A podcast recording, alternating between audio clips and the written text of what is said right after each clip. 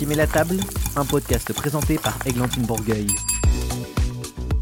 Bonjour à toutes et à tous. Vous écoutez Qui met la table et nous sommes ensemble pour quelques minutes de pure gourmandise. Avant de commencer, je vous souhaite une très bonne année. Et qui dit nouvelle année dit surtout épiphanie. Vous l'aurez compris, aujourd'hui, on se prend une part de galette des rois. Alors, prêt à passer à table? Hum, l'odeur de la frangipane. Le goût réconfortant d'une part de galette tout droit sortie du four.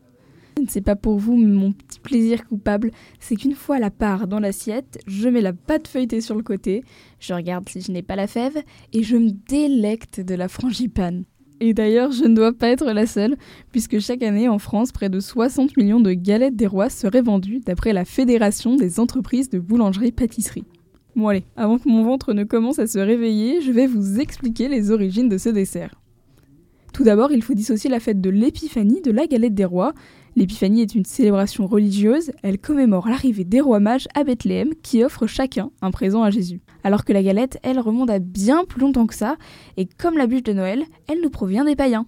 Allez direction la Rome antique, à l'époque les Romains célèbrent les Saturnales, une grande fête en l'honneur du dieu Saturne, qui a lieu au moment du solstice d'hiver. Lors de la cérémonie, les esclaves et leurs maîtres se réunissent autour d'un grand gâteau doré, fourré de dattes, de figues et de miel qui va représenter le soleil. À l'intérieur, on va évidemment y glisser une fève. Alors celui qui a la chance de tomber dessus est alors nommé prince ou roi des Saturnales et a le droit d'obtenir tout ce qu'il souhaite le temps de cette célébration, les Saturnales. Alors en plus de la fève, il y a une autre tradition que l'on a gardée, c'est celle de la répartition des parts. À l'époque comme aujourd'hui, c'est toujours le plus jeune de la tablée qui décide à qui ira chaque part. Allez, je vous propose un second bond dans le temps, et cette fois-ci on part au Moyen Âge en France. On ne parle plus de roi des Saturnales, mais plutôt du roi bois. Ici, celui qui trouve la fève doit payer sa tournée générale. Mais certains radins ont la fâcheuse manie de l'avaler afin de ne rien avoir à régler.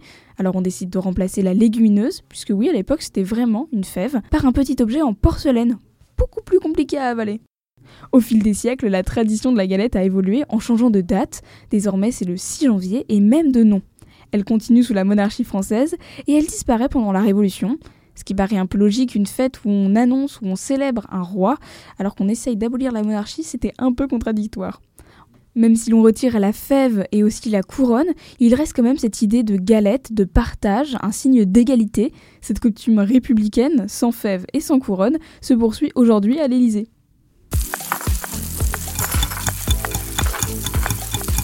Vous écoutez Qui met la table? Allez, maintenant on s'attaque au cœur du sujet, ou plutôt du dessert, la frange du pan. Il y a plusieurs théories hein, sur ses origines. On pense notamment que c'est le comte Cesare Frangipani qui a offert la recette de la frangipane à Catherine de Médicis pour son mariage. On a une seconde explication, ce serait un botaniste italien appelé Mucio Frangipani qui aurait donné son nom à un arbre que l'on trouve aux Antilles, le frangipanier. La crème d'amande aurait ensuite pris le nom de frangipane car elle dégageait la même odeur que l'arbre. Mais en fait, cette théorie, elle tombe un peu à l'eau, puisqu'on a découvert plus tard que c'était le français Charles Plumier qui a découvert officiellement le frangipanier. Enfin, on a une dernière possibilité, une dernière hypothèse. Ce serait le marquis Pompeo Frangipani, donc oui, encore un Frangipani, maréchal de Louis XIII, qui aurait créé le parfum de la frangipane pour masquer l'odeur du cuir dans les gants et les souliers. L'odeur de la crème d'amande étant similaire à celle-ci, et ben du coup elle aurait pris le même nom. Vous écoutez Qui met la table Mais la galette à la frangipane, ce n'est pas le seul dessert associé à l'épiphanie. Tout comme les 13 desserts à Noël, la Provence se démarque avec son gâteau des rois.